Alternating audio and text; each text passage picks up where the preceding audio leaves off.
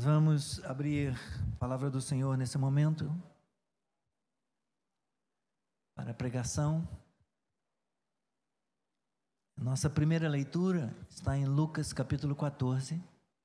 Duas referências, se você puder já marcar as duas. Lucas 14, 33 será o versículo. E Apocalipse 18, versículo 4. Assim, pois, qualquer um de vocês que não renuncia a tudo que tem, não pode ser meu discípulo. Assim, leia comigo.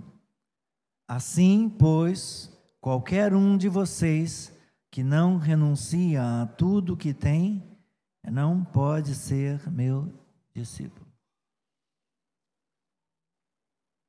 A palavra assim, no início desse versículo 33, indica que tem algo que foi dito antes.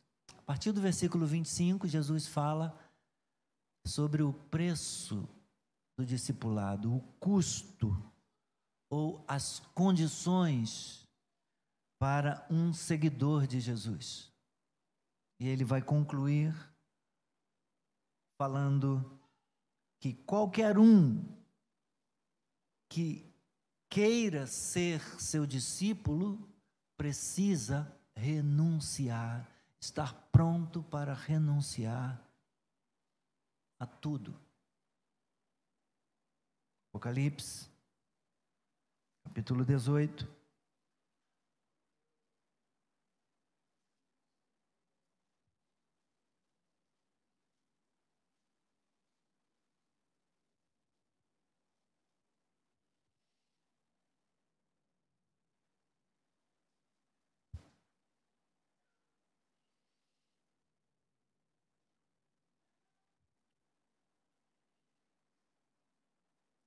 É o versículo 4.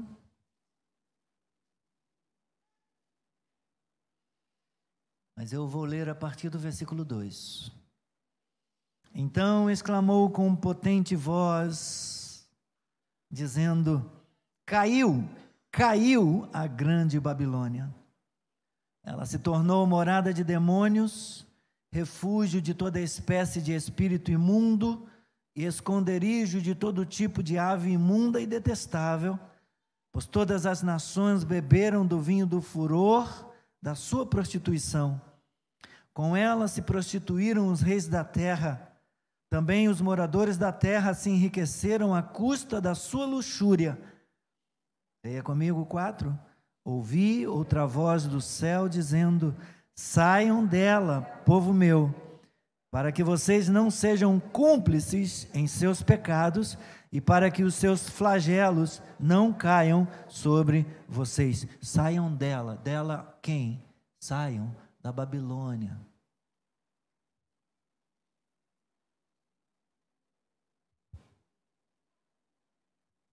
Vamos orar. Obrigado, Senhor.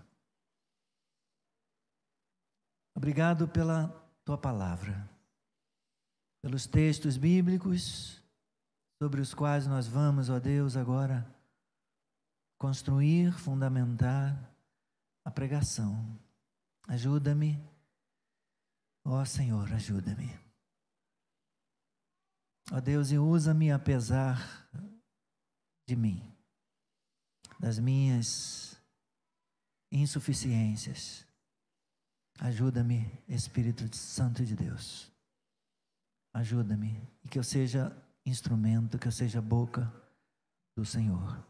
Toma-me e fala conosco nesta manhã, em nome de Jesus. Que a igreja seja edificada, o Senhor seja glorificado e eu seja um instrumento usado. Em nome de Jesus, amém. Podem sentar.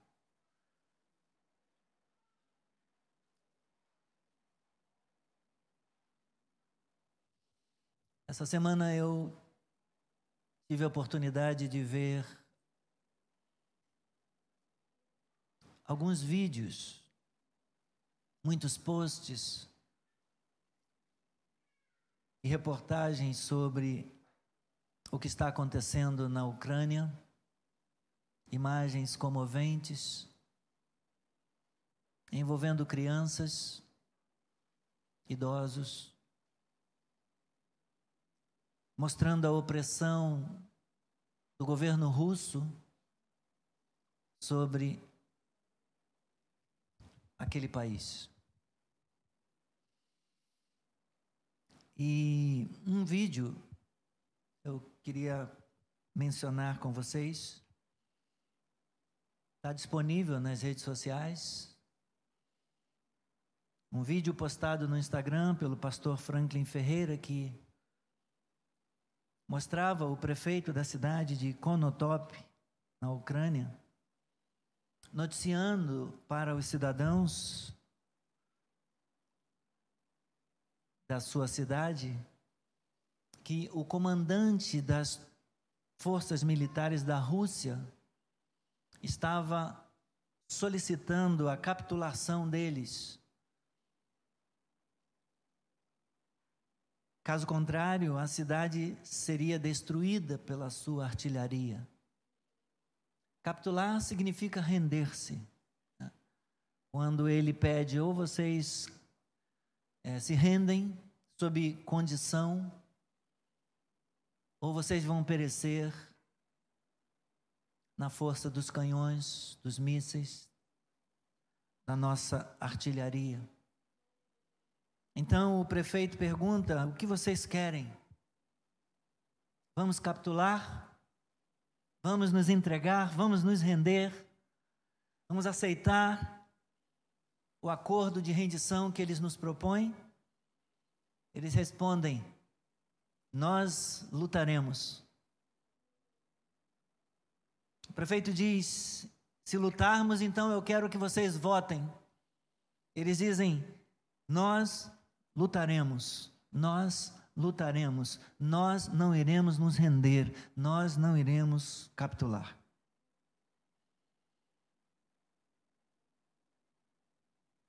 A guerra do momento, meus irmãos, na Europa é da Rússia contra a Ucrânia.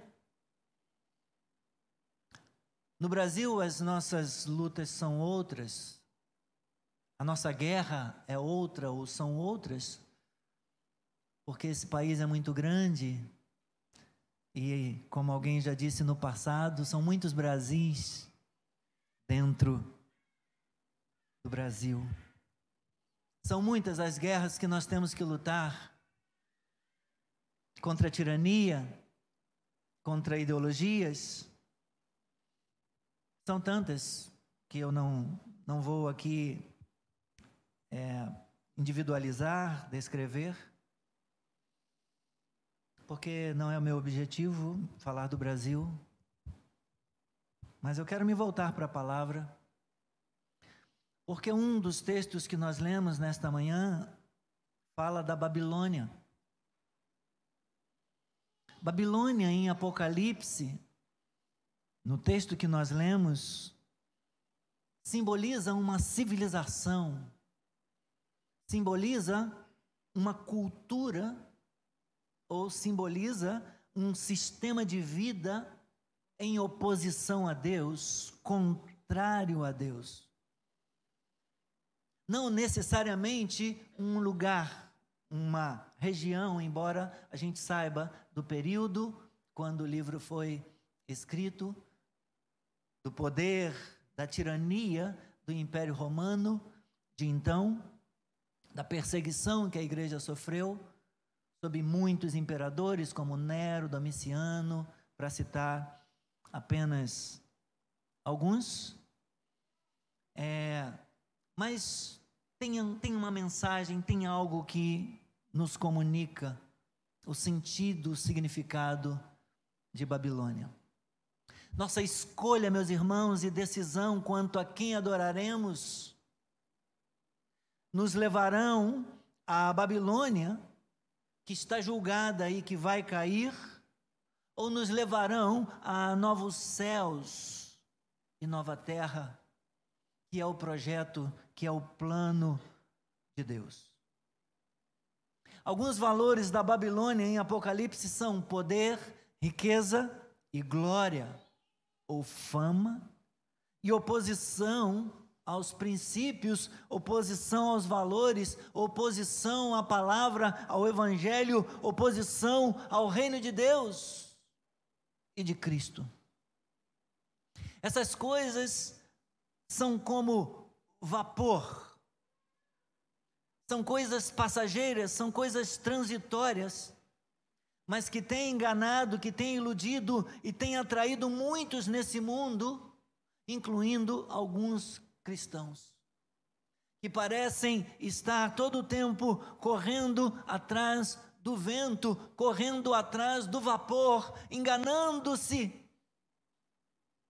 em busca de poder, influência, em busca de fama, em busca de preeminência, de relevância, muitas vezes negociando seus valores para ter relevância. Quero ser respeitado no grupo, então eu vou eu vou anuir, eu vou concordar aqui com uma coisa ou outra para ser aceito no grupo, para ser respeitado, porque eu quero ser relevante. Deus não te chamou para ser relevante, Deus te chama para ser fiel, para segui-lo e ser fiel a Ele até o fim, mesmo que você não tenha relevância nenhuma nessa vida. Irmãos, Eclesiastes, palavras do escritor, do sábio, 2, 3 a 11, fala sobre o que é correr atrás de vapor, o que é correr atrás do vento, daquilo que não permanece, daquilo que é etéreo, que evapora.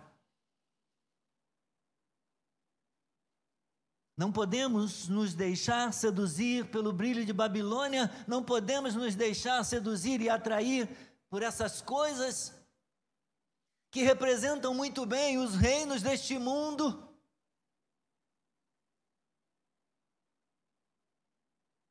Quando a voz vinda do céu diz: saiam dela, meu povo, ordenando que a igreja, ordenando que o povo de Deus saia de Babilônia, não se trata primordialmente de um imperativo geográfico, não se trata de uma ordem para deixar necessariamente um lugar, mas trata-se de um imperativo moral e espiritual. Deixem a impiedade, abandone a vida ímpia, não sigam este modo ímpio do mundo viver, dos amigos viverem. É uma ordem, meus irmãos, para que deixemos a impiedade. E em alguns momentos, para que deixemos a companhia e a prática dos ímpios, com os quais nos relacionamos, com quem andamos juntos nesta vida, de quem o Senhor nos permite aproximar. E ao meditar nessa palavra, não, não tem como esquecer ou deixar de lembrar de Esmirna. Na Ásia Menor, para onde foi endereçada uma das cartas às igrejas no Apocalipse. Apocalipse 2, 8 a 11. Se você não quiser, não precisa abrir, é conhecido o texto das, das cartas às igrejas. Anote e depois confira. Uma característica desta cidade era o sincretismo. Uma religião sincretista significa uma religião misturada. Um pouquinho de uma coisa com um pouquinho da outra, um pó de pirlim pim pim, sacode, bota num saquinho e vira uma gororoba religiosa envolve um pouco de horóscopo com um pouco de crenças, de crendices populares e simpatias e galho de arruda atrás da orelha e Verdade é que nessa linda cidade da glória romana, a pessoa podia praticar a religião que quisesse, a religião que desejasse, se tão somente reconhecesse que César é o Senhor. tudo que um crente em Jesus, uma pessoa cristã, precisava fazer era queimar um pouquinho de incenso e dizer: César é o Senhor. E então, quem fizesse isso recebia um certificado. E podia ir adorar o que bem entendesse, como bem entendesse. Com o seu certificadinho, atestando que César é o Senhor. Eu confessei, eu declarei: César é o Senhor, está aqui o seu certificado, vai, faz o que você quiser da sua gororoba religiosa. Havia na cidade um templo erguido em honra a Tibério César. Mas os verdadeiros crentes se recusavam a se submeter ao culto naquele lugar. Porque os crentes de verdade só adoravam a Jesus. E por causa disso, a história relata algumas das mais terríveis perseguições à igreja. Em Esmirna, inclusive com o martírio do pastor da igreja de Esmirna, Policarpo, que morreu declarando Jesus Cristo é o Senhor. Eu o amo. Negue-o e escape do fogo. Ele dizia: Ele nunca me desapontou, por que, que eu haveria de traí-lo? Ele morre queimado, mas não nega a Jesus o Senhor. O que Esmirna tem a ver, meus irmãos? Tem a ver o testemunho Estou falando desta igreja por causa dos testemunhos dos irmãos de lá, dos testemunhos. Nem debaixo de uma ameaça de morte, nem sob perseguição. Aqueles crentes capitularam, aqueles crentes cederam, aqueles crentes se renderam, eles não aceitaram adorar ou honrar outro Senhor, eles não negociavam sua lealdade, para eles só Jesus Cristo é o Senhor como para nós ainda hoje, só Jesus Cristo é o Senhor.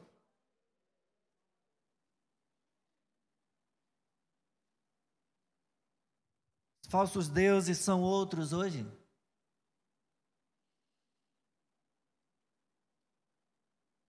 Os ídolos modernos são outros. Culto ao corpo, sucesso, fama, influência.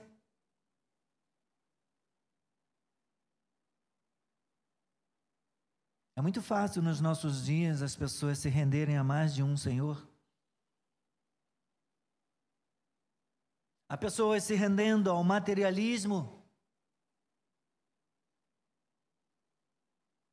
Há pessoas se rendendo ao profissionalismo.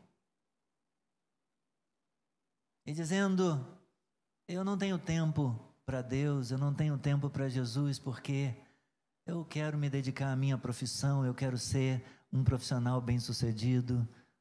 Não há nada de errado em você se dedicar à sua profissão, ser um profissional bem-sucedido ou bem-sucedida.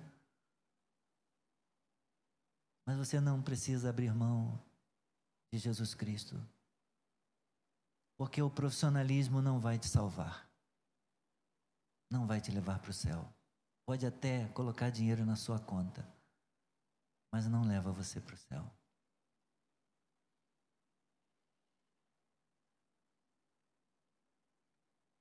Popularidade, segurança ou estabilidade. Preciso ter segurança econômica, financeira.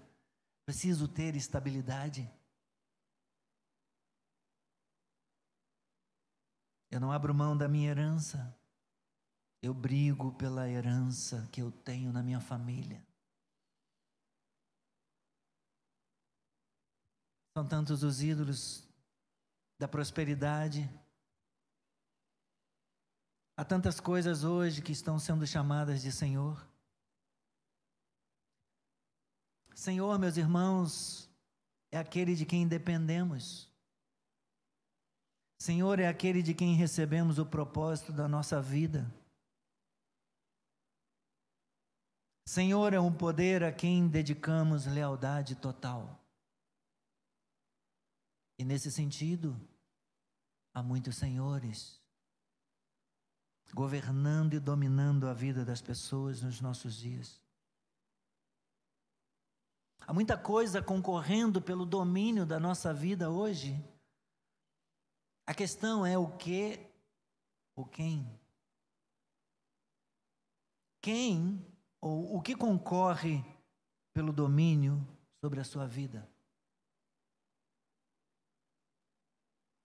Para quem nós estamos direcionando, dirigindo a nossa lealdade?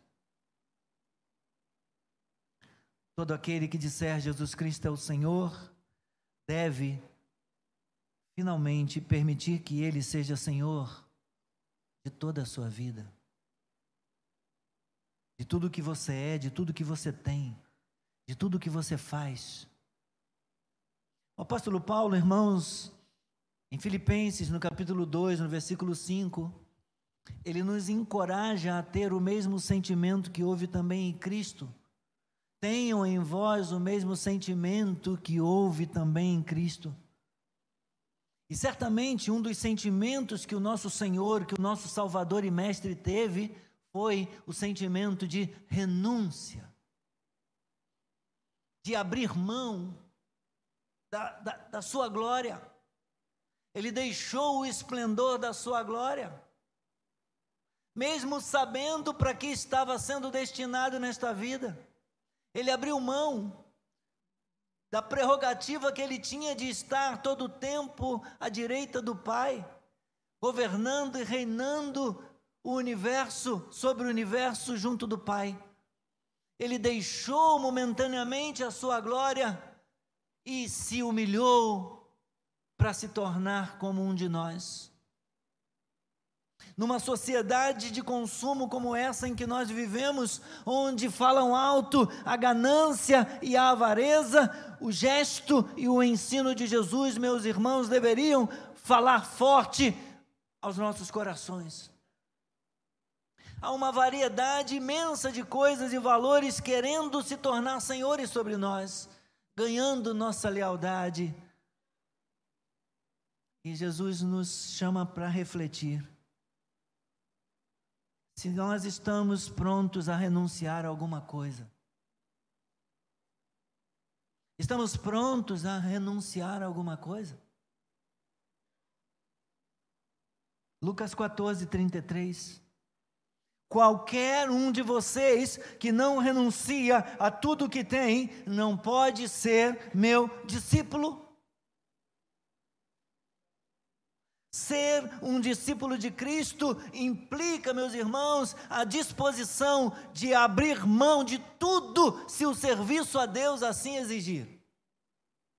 E obviamente os irmãos sabem que a gente não vive aqui fazendo campanha várias vezes no dia, em todos os cultos. Quando há uma necessidade, a gente faz a campanha. Atendeu? Acabou. Não é um culto para hoje levantar uma campanha e chamar você a vir à frente para trazer tudo que você tem. Nunca pedimos aqui que você traga a chave do seu apartamento, a chave do seu carro, a escritura e deposite no altar. Eu espero no Senhor nunca precisar fazer isso.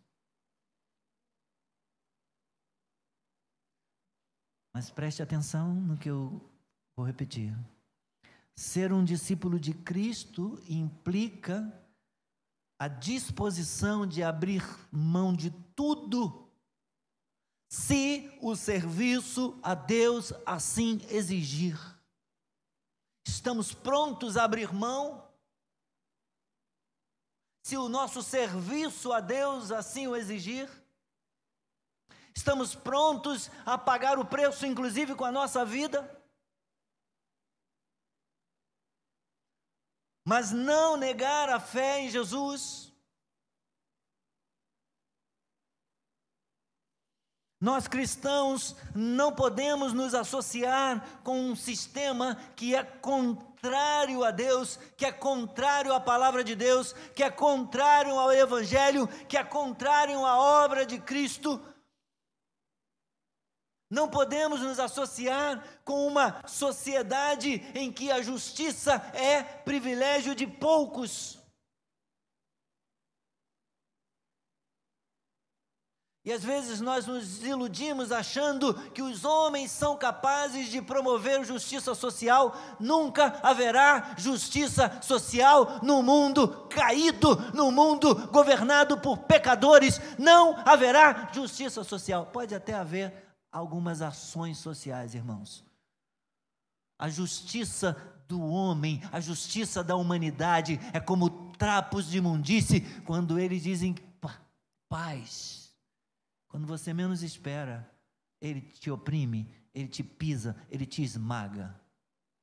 Não vamos atacar, não vamos atacar, não vamos atacar, ele vai lá e ataca. Porque assim é o coração miserável do homem. Assim é o coração desse tirano que está esmagando a Ucrânia, os inocentes. Não podemos nos associar com uma sociedade em que a justiça é privilégio de poucos e agora não apenas justiça social, porque eu já disse que ela não existe. A Babilônia, meus irmãos, finalmente caiu no Apocalipse e vai cair no final dos tempos, e eu já disse que Babilônia significa não necessariamente é um imperativo geográfico aqui, mas a impiedade a impiedade tem os dias contados. A impiedade vai cair no final dos tempos. Venha ela da Babilônia, venha ela da, da, da venha ela da Arábia, das Arábias, venha ela do Egito, venha ela de onde vier. Vai cair. Venha da Coreia do Norte, venha do Afeganistão, venha de onde vier, a impiedade vai cair, venha dos Estados Unidos, venha das Américas ou da Europa, vai cair no fim dos tempos. Não nos associemos com o lado derrotado da história. Jesus Cristo é o Cordeiro que foi morto e venceu, e ele vive pelos séculos dos séculos. Aleluia. Glória ao nome do Senhor. Se vamos aplaudir, vamos aplaudir todos. Porque ele, ele venceu, ele venceu a morte, e ele veio para vencer, ele venceu.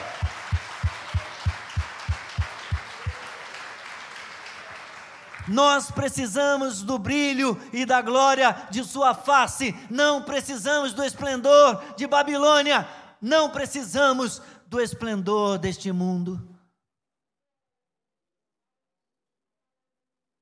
A queda de Babilônia, meus irmãos, é um símbolo que demonstra para nós que o mal não triunfa na história. O mal não triunfa na história.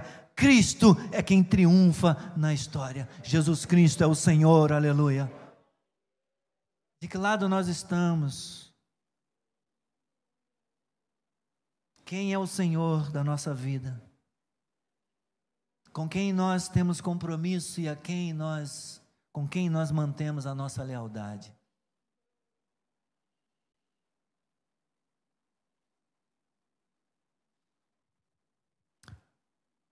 O discipulado de Cristo, meus irmãos, requer disciplina e compromisso. E eu estou finalizando que não tolere rivais ao único e verdadeiro Senhor. Em Lucas 14, como eu já disse, do versículo 25 ao 33, Jesus ilustra a natureza incondicional do discipulado. E nesses ensinamentos, ele exige algo de nós, de mim e de você. Considere bem as exigências radicais de seguir a Jesus. Para ser um seguidor, para ser um discípulo de Cristo, exige que seja um discípulo radical, como disse o John Stott. tem que ser um discipulado radical. Porque as exigências estabelecidas por aquele que faz o convite para quem vai segui-lo, para quem haverá de segui-lo, são exigências radicais.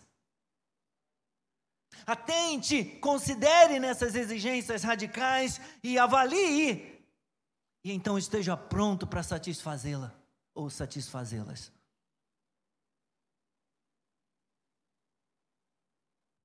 No entanto, leve em consideração também as elevadas exigências da nossa salvação, que foram colocadas sobre Jesus, Filho de Deus, que desistiu de todas as coisas por nós. Ele renunciou aos privilégios que tinha de estar à glória do Pai, de ser divino, plenamente divino, para se sujeitar às limitações da nossa humanidade. Nascer num ventre, no útero de uma jovem mulher submeter-se aos tempos de uma gestação humana para vir a este mundo. Deixou o esplendor da sua glória e veio, renunciou por um tempo a tudo que tinha para vir salvar a humanidade. Não podemos nós renunciar a alguma coisa por Ele? Assim, pois, qualquer um de vocês que não renuncia a tudo o que tem, não pode ser meu discípulo ou minha discípula.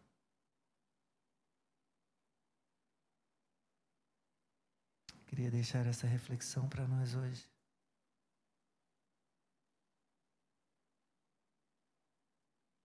As lutas são grandes, irmãos. São muitas.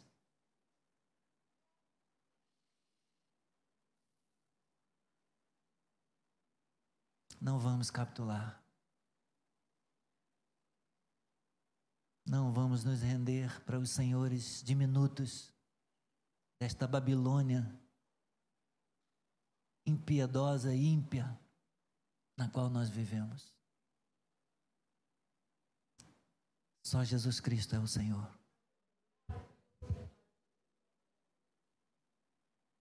Abriremos mão do que for necessário para servi-lo com todo o nosso ser, com toda a nossa força, para amá-lo inteiramente, com todo o nosso coração.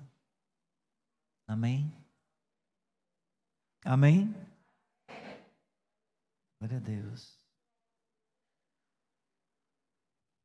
Vamos orar?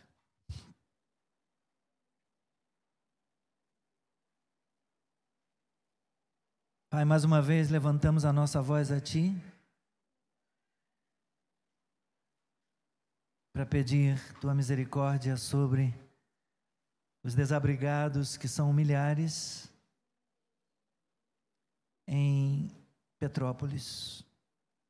Ainda, Senhor, cerca de cinco pessoas desaparecidas. Meu Deus, não deixe essas famílias sem notícias. Mesmo que seja, Senhor, para achar o corpo e sepultar os seus mortos. Consola, conforta e ajuda, ó Deus, que haja recursos para a reconstrução da vida, da história, das famílias petropolitanas. Oramos, meu Deus, haja paz na Ucrânia. Nos admiramos com a coragem daquele povo, em menor número, em menor condição, em menor poder econômico e bélico, mas resistindo valorosamente. Pedimos a Deus um cessar-fogo. Pedimos, Senhor, um acordo de paz. Meu Deus, antes que avancem os,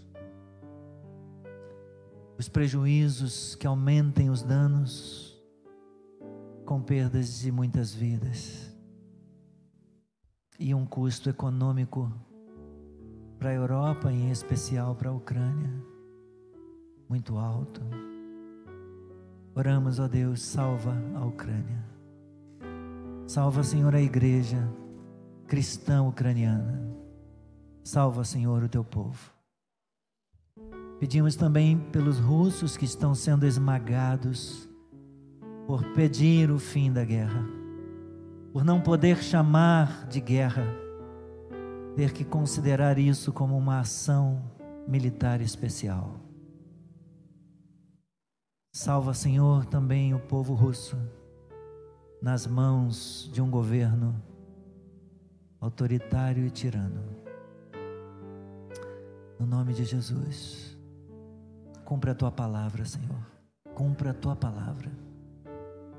Cumpra a tua palavra. Pedimos a Deus pela Alice, filha do Adriano, meu Deus, que está internada Permita, Senhor, que ela seja medicada e que seus pulmões e brônquios possam ficar limpos completamente. E Alice seja curada. Tenha saúde. Em nome de Jesus. Oramos, meu Pai. Ó Deus, pedindo o milagre na vida de Rosa, Eric e Camila. A conversão e a libertação deles. Visita Lúcia Novato, José Xavier, Kleber e o Henry. Toma, Senhor, o Bispo Walter. Toma, Senhor, a Marta. Toma, Senhor, a Dona Carmelita, que vai começar a quimioterapia por conta desse câncer de mama aos 80 anos. Sustenta ela, Pai. Visita o Kleber, o Marcelo. Ah, Senhor, abençoa o teu servo. Traga cura. Visita essas vidas, Pai, em nome de Jesus. Visita essas vidas, Pai. A Márcia, o Igor, toma nas tuas mãos, Senhor. Oh, meu Pai. A Ilma Soares, a convalescência da Márcia Real. O Hilton Rodrigues, visita o Mateuzinho, Pai. Tu podes operar um milagre na vida dele. Toma, Senhor Esther, traz, traz de volta, Senhor, ao aprisco. O Eric firma os passos dele e de todos aqueles que estão longe, Senhor, visita-os, abençoa-os em nome de Jesus. Conforta e consola a família, Senhor, da irmã Janete, o Djalma e suas meninas, pela perda de Sônia Braga. Enxuga as lágrimas desses queridos, Pai. Nós te pedimos no nome de Jesus. Toma também Adriana, Adriana Lima nas tuas mãos. Abençoa o tratamento dela. Estanca, Senhor, o sangramento. Livra desses miomas, Pai, que ela seja curada completamente. Tenha sua saúde restaurada. Em nome de Jesus. Obrigado, Senhor, pela vida da Rejane, que nos abençoa aqui pela primeira vez. Que ela sinta a tua presença, que ela conheça a ti, Senhor. Ó Deus, ouça a tua voz, que ela saia daqui edificada e abençoada, em nome de Jesus. Oh Pai, muito obrigado, Senhor, por tudo. Amém. Glória a Deus. Cuida da Ingrid também, Pai. Livra da depressão e da tristeza. E assim todos aqueles que estão, Senhor, enfermos de alma, sejam curados. Alegra-os, renova-os. Em nome de Jesus. Amém. Glória a Deus, estamos encerrando aqui a ministração da palavra, sendo orado pelos pedidos que nos foram enviados. Me despeço de você que acompanhou a transmissão pela internet, mais uma vez, Obrigado pelo carinho. Obrigado pela confiança. Que Deus abençoe a sua vida. Aguardamos você no culto presencial do meio de semana ou, se não for possível, na transmissão. Live no Facebook, 8 da manhã, segunda, quarta e sexta-feira, preparando-nos para a Páscoa, aproveitando aí algumas reflexões do C.S. Lewis a respeito da Páscoa. Que Deus nos abençoe. Um abraço.